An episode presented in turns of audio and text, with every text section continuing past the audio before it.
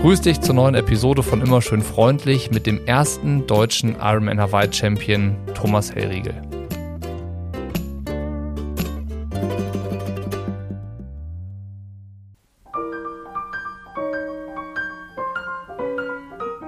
Vor ein paar Wochen feiert Thomas seine Podcast-Premiere im Triathlon-Chat von Pushing Limits. Er erzählt Geschichten und Anekdoten aus alten Zeiten, die an Unterhaltungswert kaum zu übertreffen sind. Dafür feiert ihn die Triathlon-Szene. Aber was ist das für ein Kerl, der 1997 als erster Deutscher den Ironman Hawaii gewonnen hat? Wie tickt so einer? Was hat er am Triathlon geliebt und was gehasst? Wodurch konnte er das Leben als Profisportler meistern? Und so weiter und so weiter. Es gab also ziemlich viele Fragen, um Thomas als Typ besser kennenzulernen und zu verstehen. Und deshalb ist dieses Gespräch auch keine Fortsetzung seines letzten Podcast-Auftritts, sondern der Blick dahinter. Ganz wichtig zu sagen, denn ich.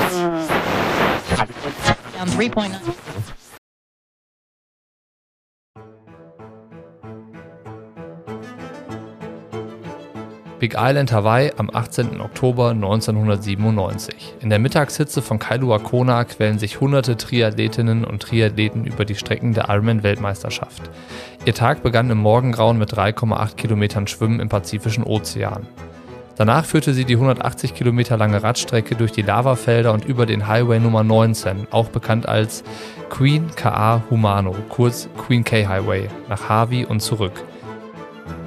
Ein Triathlet ist inzwischen auf den letzten Kilometern der Marathonstrecke unterwegs. Den Ali Drive hat er längst hinter sich gelassen und die Hölle im Natural Energy Lab, der mit Abstand heißesten Stelle des Rennens, hat er überlebt. Es ist der 26-jährige Thomas Hellriegel aus Deutschland, der mit langen Schritten die Palani Road hinunterfliegt.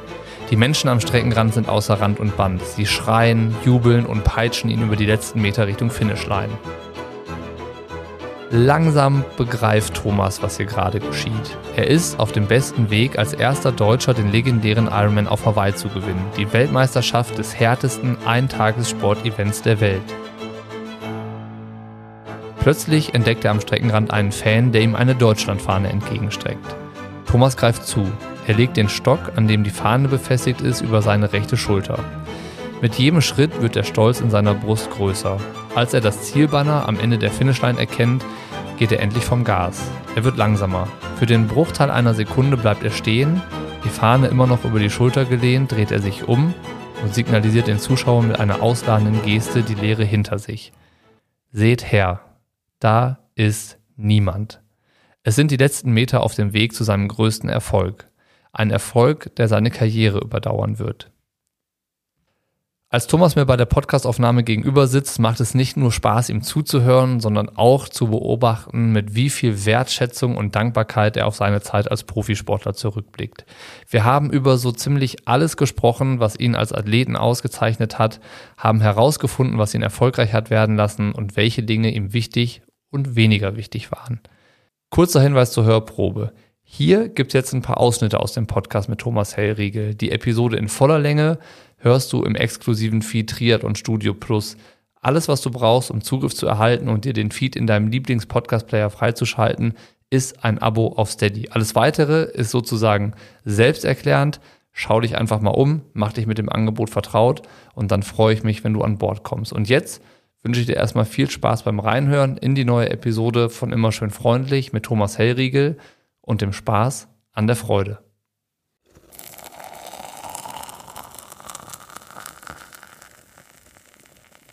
Und ich glaube, überhaupt so richtig gut kannst du auch nur sein, wenn du da so richtig drin hängst. Ich meine, wenn du, wenn du sagst, hey, oh, guck mal, Golf, da gibt's richtig Kohle oder Tennis, dann mache ich jetzt Tennis und so. Aber wenn du da keinen Bock hast auf weiße Socken und mit dem Ding da auf dem Platz zu stehen, hier, dann wird das nichts, auch wenn du da Talent hast oder so. Ja? Da musst du, bei Steffi Graf, die hat echt massive Rückenprobleme gehabt und Ding, die hätte schon längst aufhören können, ja, und und dann hat sie sich da immer vom Physio nochmal so hinbiegen lassen, dass sie spielen kann. Ja, warum? Weil das einfach Leidenschaft war und, und die Liebe zu dem, zum Tennis und so, ja. Und das, und das, also zumindest wenn du in der Spitze sein willst, dann spielt das natürlich schon eine Rolle. Weil beim Ironman ist ja, ist ja auch so, man, da sind zehn Leute an der Linie, die das vielleicht gewinnen können. Oder vielleicht fünf. Und, und im Endeffekt gewinnt der, der das am meisten möchte. Ja.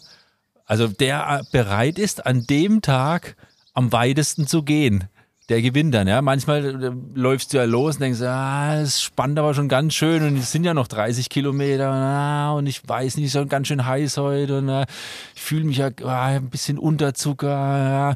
Und an anderen Tag sagst du, ey, ist mir scheißegal, ja. Wade es brennt schon, Oberschenkel sind schon zerstört durchs Radfahren, aber ist mir scheißegal, ich renne jetzt trotzdem und verrecke ich halt im Energy Lab oder das ist mir egal, aber jetzt äh, äh hau ich da alles oder nix oder so. Weißt du, musst du aber so. Und, und im Endeffekt ist, glaube ich, schon der von, der das an dem Tag auch am meisten will, ja. Also klar, es sind jetzt nicht irgendwie 30 Leute, wo da gewinnen können oder so, aber, aber das spielt schon eine Rolle, ob du da den Kopf hast, an dem Tag wirklich zur Schmerzgrenze und dann halt noch ein bisschen weiter bin ja auch so ein kleiner Autist, gell? Und ich, das ist total wichtig für mich, dass ich so ein Umfeld habe, wo das alles so geregelt ist. Also zum Beispiel jetzt an einem, an einem, neuen Ort zu trainieren, das hätte ich überhaupt nur im Winter gemacht, gell?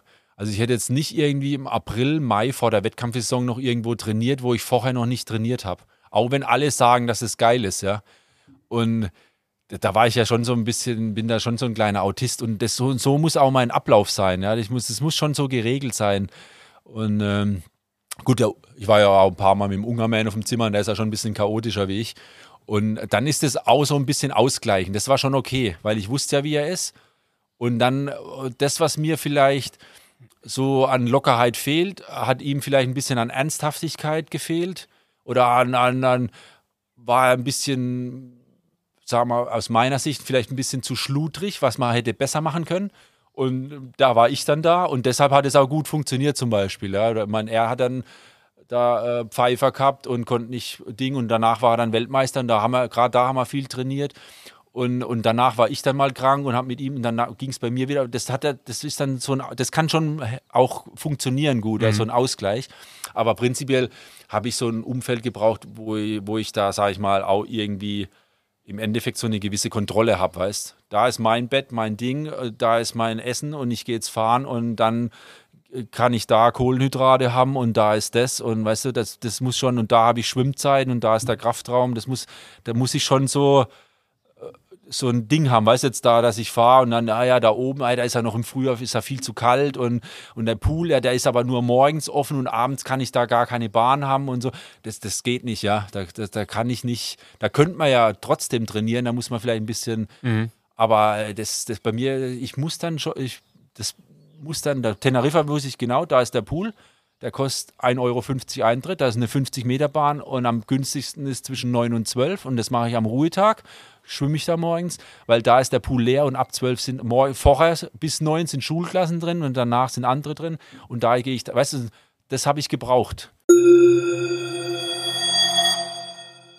Ich war immer müde, müde, auch schon im Zielbereich. Dann habe ich gesagt, ey, gib mir noch was zu trinken, noch was zu essen, ich bin echt platt, ich muss mich hinlegen. Und dann, kann, dann bin ich dann endlich mal irgendwann nach paar, dann noch Pressekonferenz und Ding und tralala, und irgendwann nach vier, fünf, sechs Stunden bist du irgendwann mal auf dem Zimmer geduscht, gegessen, Zähne geputzt und so und dann, äh, und dann kannst du, konnte ich trotzdem nicht schlafen. Ja?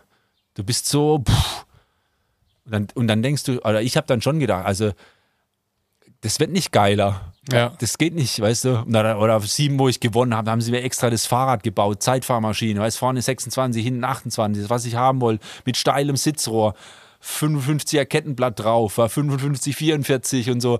Und, und dann vorne weg den Lenker, das, das, das, heute ist es ja normal, aber die haben ja den Synthes runter, haben den dann in, in Rahmenfarbe lackiert. Das gab, das hat, die Lenker waren schwarz oder silber. Ja, ja. Das gab's nicht den Lenker noch lackiert und, und, und, und. Da haben extra Lenkerband, wo, wo zur Schrift passt und, und, und, und, und dann das Ding gerockt, gewonnen, weißt und, und, und, und geiler wird es nicht, ja. Also, ja. das, das geiler wird es Also, wenn, wenn, äh, wenn dir jemand erzählt, er hat einen Moment erlebt, wo er weiß, das wird nicht mehr geiler, dann das ist was, da kriege ich Gänsehaut. Ich finde das total geil. Ja, das ist.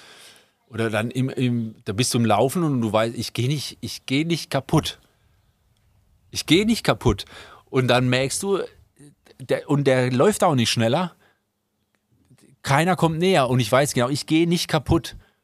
Weißt du, ich laufe das jetzt und hinten laufen sie nicht, können sie das Tempo nicht laufen. Ich laufe schneller wie die und ich gehe nicht kaputt. Ich gehe nicht kaputt. Wenn ich jetzt noch Wasser sauf, gehe ich nicht kaputt, ja. Und dann, weißt du, das wird nicht geiler. Weißt du, das wird nicht. Das, Aber wie fühlt sich das an? ja, ich weiß nicht, habe ich auch Gänsehaut. Habe ich jetzt Gänsehaut, hatte ich dort schon Gänsehaut. Das war die Hörprobe zum Podcast mit Thomas Hellriegel. Die Episode in voller Länge hörst du im exklusiven Feed Triathlon Studio Plus. Alles, was du brauchst, um Zugriff zu erhalten, ist ein Abo auf Steady. Den Link zu den Abos findest du in den Show Notes und alles weitere ist selbsterklärend.